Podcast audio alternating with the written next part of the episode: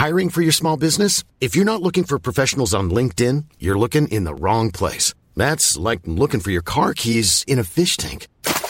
LinkedIn helps you hire professionals you can't find anywhere else, even those who aren't actively searching for a new job but might be open to the perfect role. In a given month, over 70% of LinkedIn users don't even visit other leading job sites. So start looking in the right place. With LinkedIn, you can hire professionals like a professional. Post your free job on linkedin.com slash people today.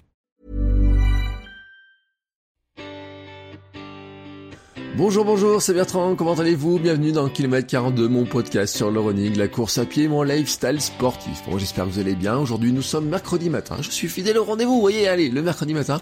Désormais, c'est le jour, enfin le mercredi, au sens large, hein, c'est le jour de publication de l'épisode.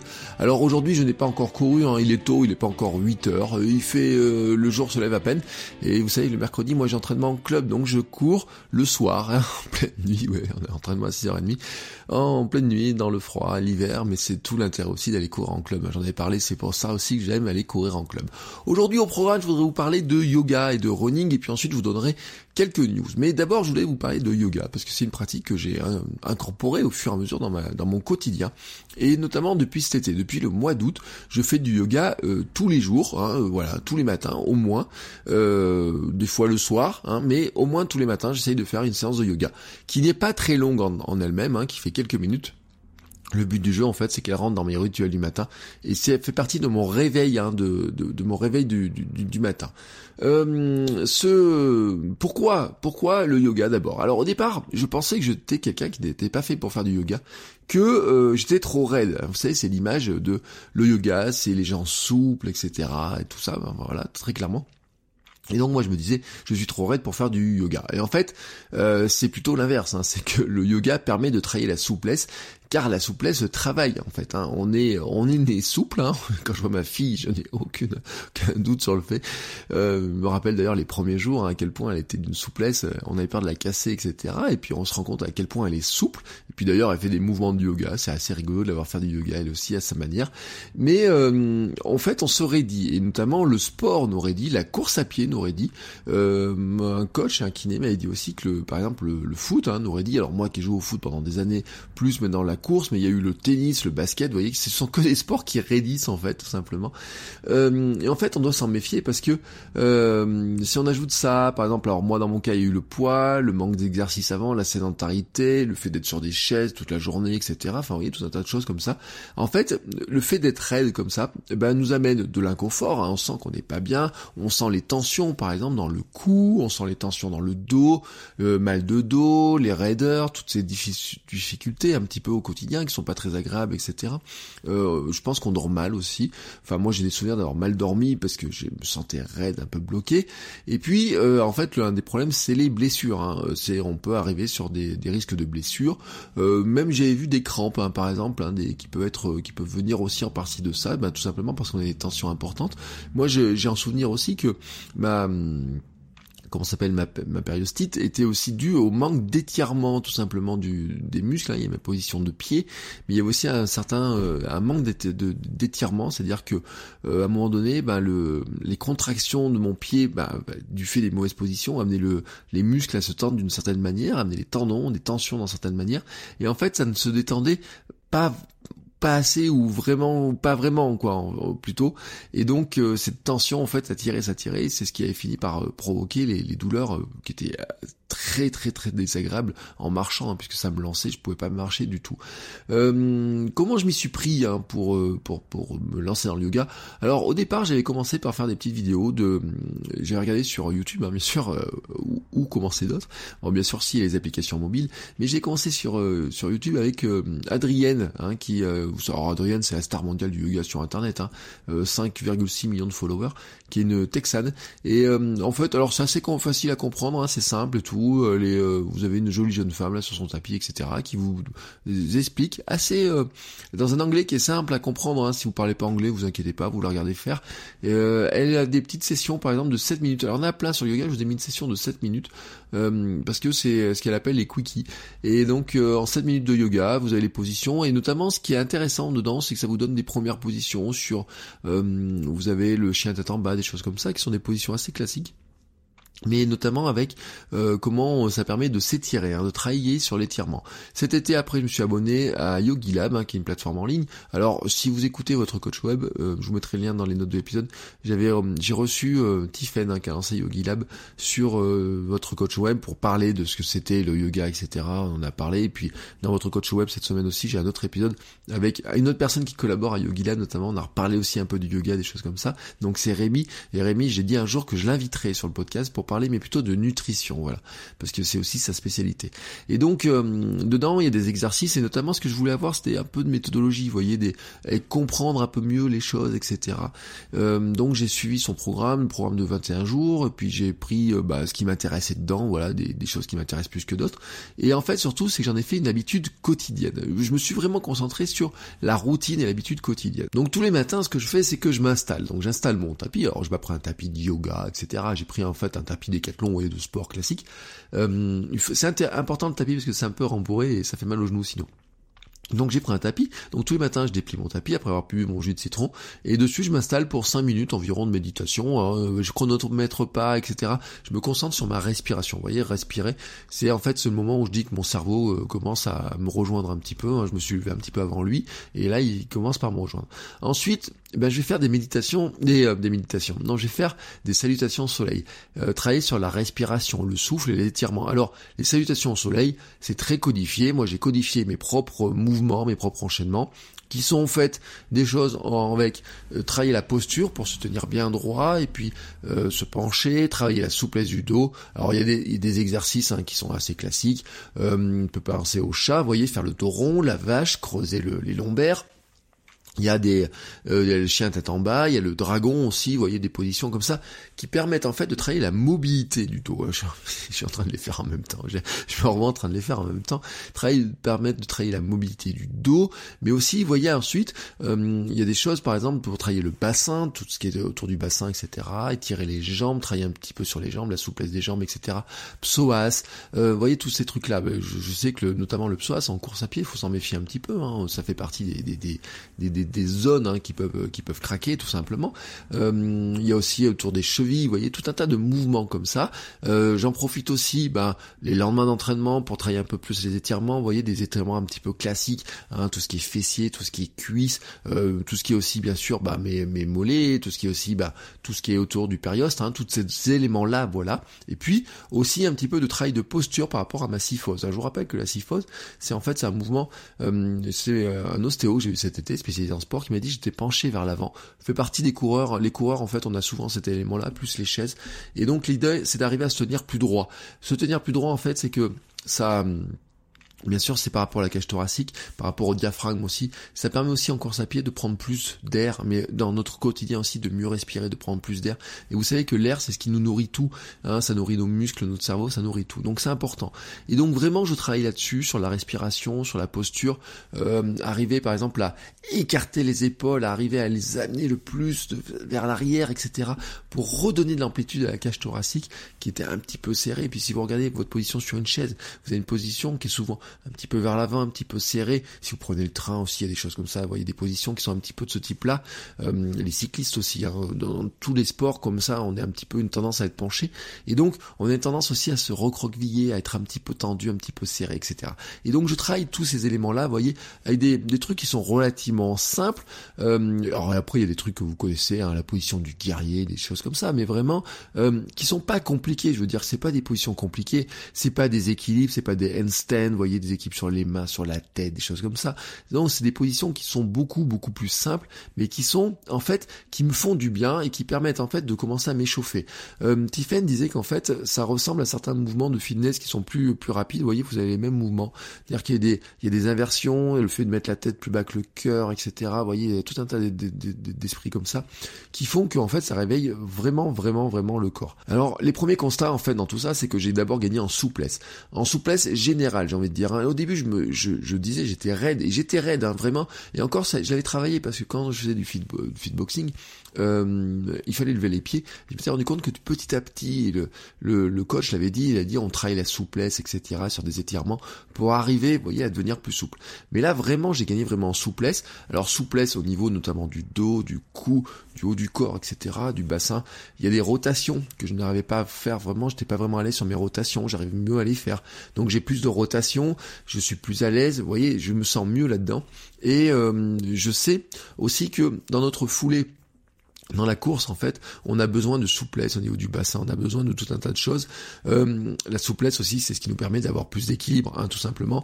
Mais c'est aussi ce qui permet de mobiliser mieux les muscles et de mieux travailler. Donc je me sens plus souple, mais je me sens aussi plus mobile, vous voyez. Hein, donc par rapport à la foulée, par rapport à la course, etc.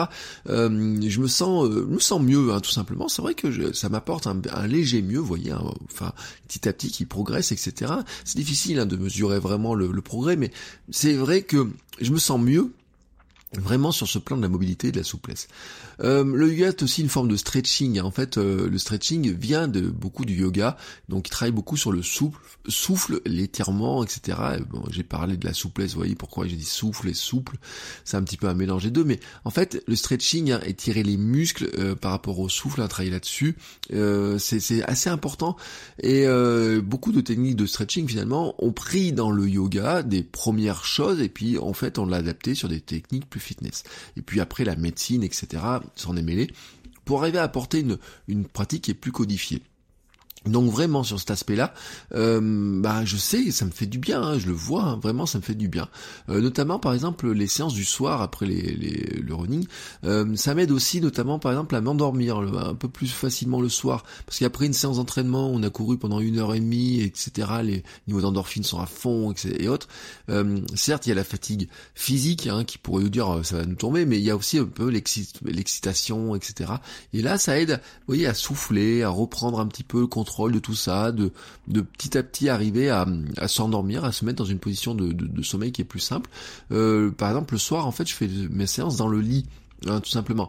Alors j'étire principalement le bas du corps, j'étire aussi le haut du corps, je fais mes postures, je débloque un petit peu le dos, je déverrouille le dos, les épaules, le cou, vous voyez tout un tas de mouvements autour de ça, tout ce qui a été tendu par la course, vous savez, hein, toutes ces tensions qu'on a dans la course à pied et dans le sport en général, et ça apporte du relâchement. Et ça vraiment je l'apprécie. C'est des mouvements qui sont pas très compliqués, euh, vraiment, hein, je, vous, euh, je vous mettrai quelques liens.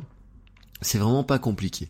Euh, si ça vous intéresse pour aller plus loin, euh, moi j'ai un livre à la maison qui s'appelle le Yoga pour Runner, mais en fait que je, je feuillette de temps en temps, et je prends quelques éléments.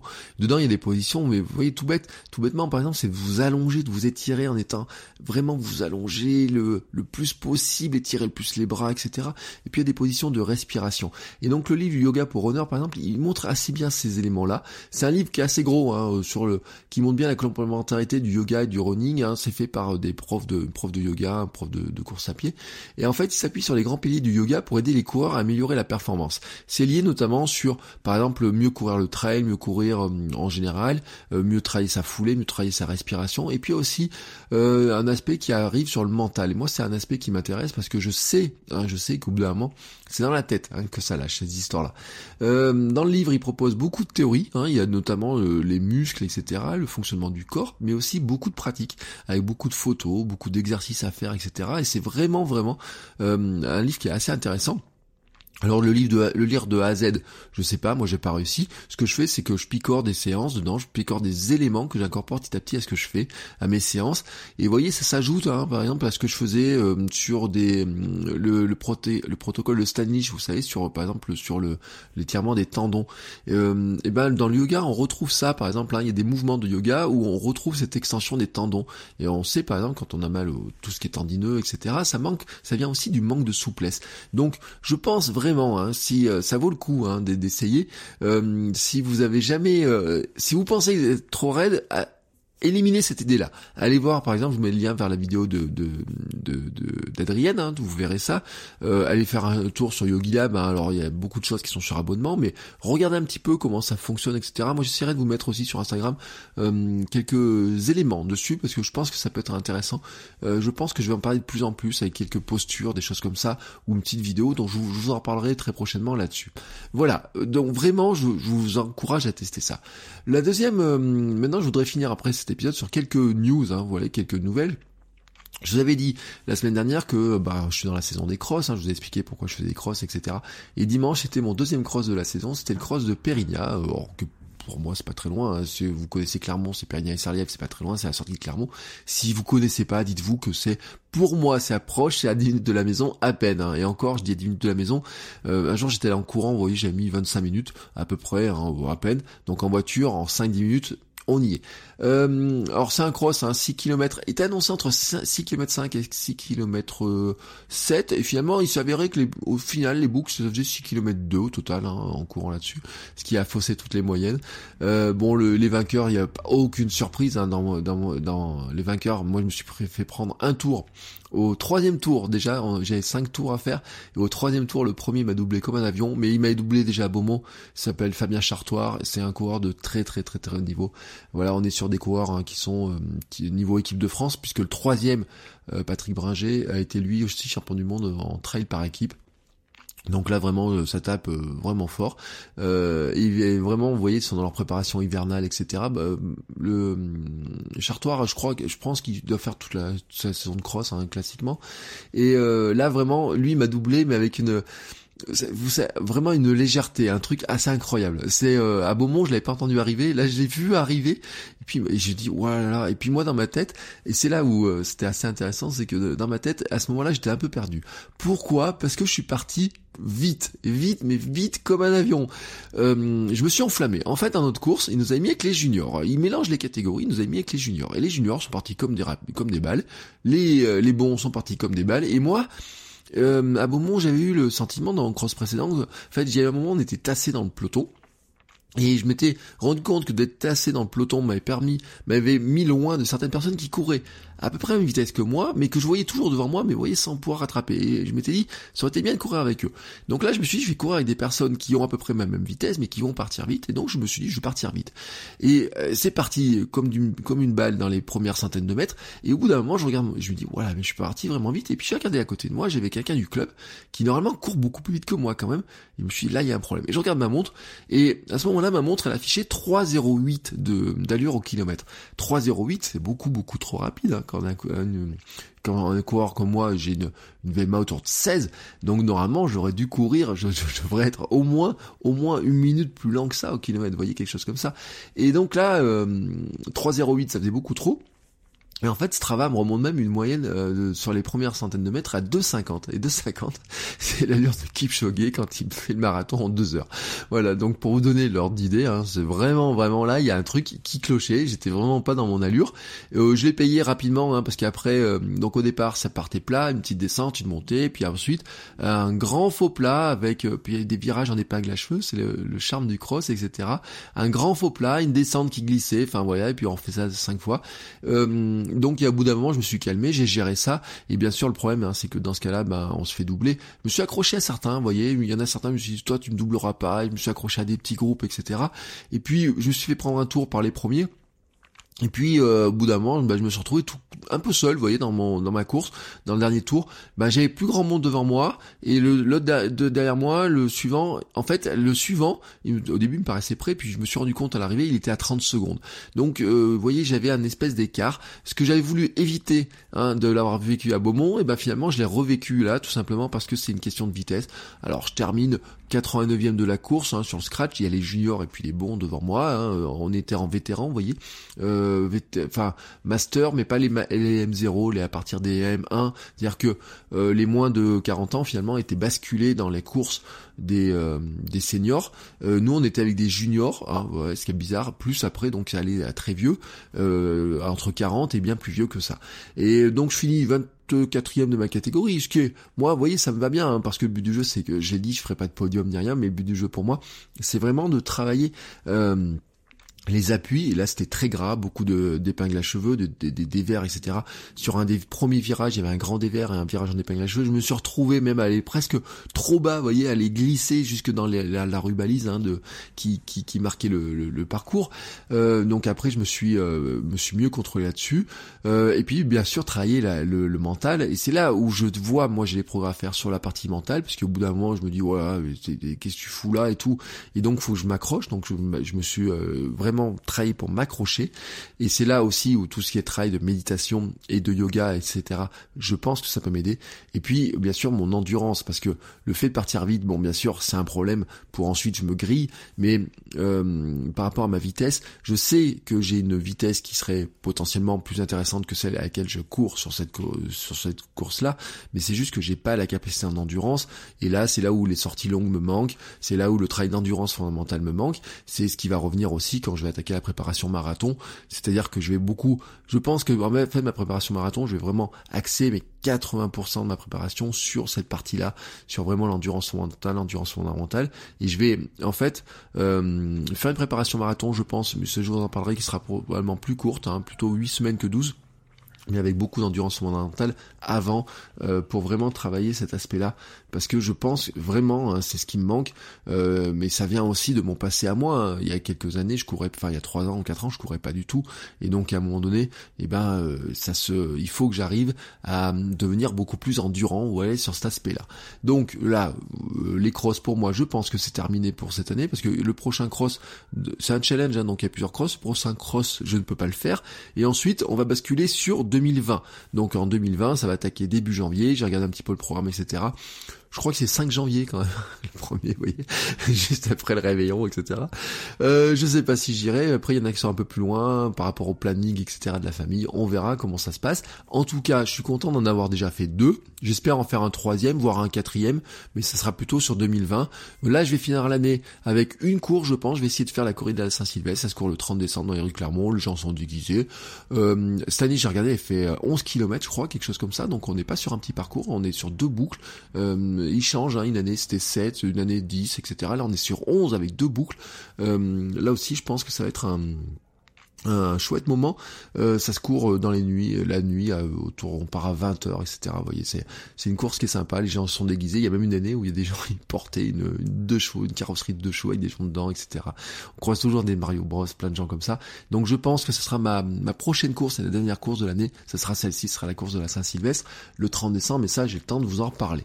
Et puis, en autre news, je me suis inscrit dans un MOOC euh, qui s'appelle Entraînement sportif en trail et ultra trail 2 euh, .0, ils ont je sais pas pourquoi ils ont mis 2.0, qui est proposé euh, par l'université de Toulouse avec des profs, des médecins, des sportifs de haut niveau. C'est gratuit, je vous mets le lien, c'est sur la plateforme MOOC, hein, euh, pour si vous connaissez pas, la plateforme Fun, pardon, qui est funmooc.fr, qui est la plateforme en fait de l'éducation nationale, plein de gens comme ça, il y a plein d'universités qui mettent leurs cours, etc. Et dedans en fait, vous avez plein, plein, plein de choses sur la progression en course à pied. Euh, et euh, c'est la deuxième année qu'ils le font. C'est pour ça qu'ils ont mis le 2.0 en fait c'est la c'est pas le, le, même cours que l'an dernier si vous l'aviez suivi au cas où s'il l'avez vu. C'est ils disent qu'en fait c'est la deuxième version. Et en fait ce qui est intéressant c'est que le cours de l'an dernier comme moi j'ai pas suivi il, il est en accès. Donc ils ont mis ce qu'il y a de l'an dernier et ils ont viennent de mettre ben, petit à petit ce qu'il y a cette année. Ça a commencé le 1er décembre. C'est jusqu'à janvier vous voyez ça va s'étaler comme ça. Euh, il y a à la fin il y a des petits quiz pour vérifier que vous avez tout écouté, tout suivi, tout compris. Euh, c'est, euh, ça a l'air assez intéressant parce que les gens sont pointus. Il y a des profs de sport, il y a des, euh, il y a même gynécologue, je crois, etc. Ou une sage-femme par rapport aux femmes, vous voyez, sur les, les conséquences de l'accouchement. il y a des choses sur le mental, il y a des choses sur les blessures, sur la fatigue physique, sur la fatigue psychologique, etc. Sur comment on dose son entraînement. Ça a l'air vraiment intéressant. Ils disent que ça prend une, deux heures ou trois heures par semaine. Donc euh, voilà, au lieu d'écouter certains euh, vidéos qui sont pas très intéressantes parfois, eh ben je remplacerai ça par des petites séances. Vous voyez, peut-être un soir, je ferai une, vidéo comme ça. Donc vraiment, euh, là aussi je vous mets les liens. Hein. c'est vraiment dans l'histoire, moi, de progresser, de mieux comprendre un petit peu comment tout ça fonctionne. et puis, bah, je vous en dirai hein, petit à petit hein, quel est mon bilan là-dessus. Voilà. Donc vous avez un petit peu le panorama. Voici pourquoi, comment je fais mon yoga, mes petites news entre la course et puis ce MOOC. Je vous mets tous les liens dans les notes de l'épisode. N'hésitez pas hein, si vous avez des liens complémentaires, si vous avez suivi ça, euh, si vous avez des questions, des interrogations, si vous voulez que j'aborde un sujet en particulier, n'hésitez pas à m'envoyer une petite question. Et puis je vous remercie aussi pour ceux qui mettent des commentaires, des petites notes sur iTunes. Euh, si vous n'êtes pas trop familier avec les podcasts, bah vous le savez, sur iTunes, c'est ce qui nous aide hein, à faire connaître le podcast, à le développer, à le montrer euh, plus, euh, à ce qu'il soit plus visible et à agrandir la famille hein, autour du podcast. Donc, euh, bah merci à vous pour vos petits commentaires, pour vos petits messages, vos petits encouragements et vos petites notes. Et moi, je vous souhaite une très très très très bonne journée et je vous dis à la semaine prochaine pour un nouvel épisode. Ciao ciao les coureurs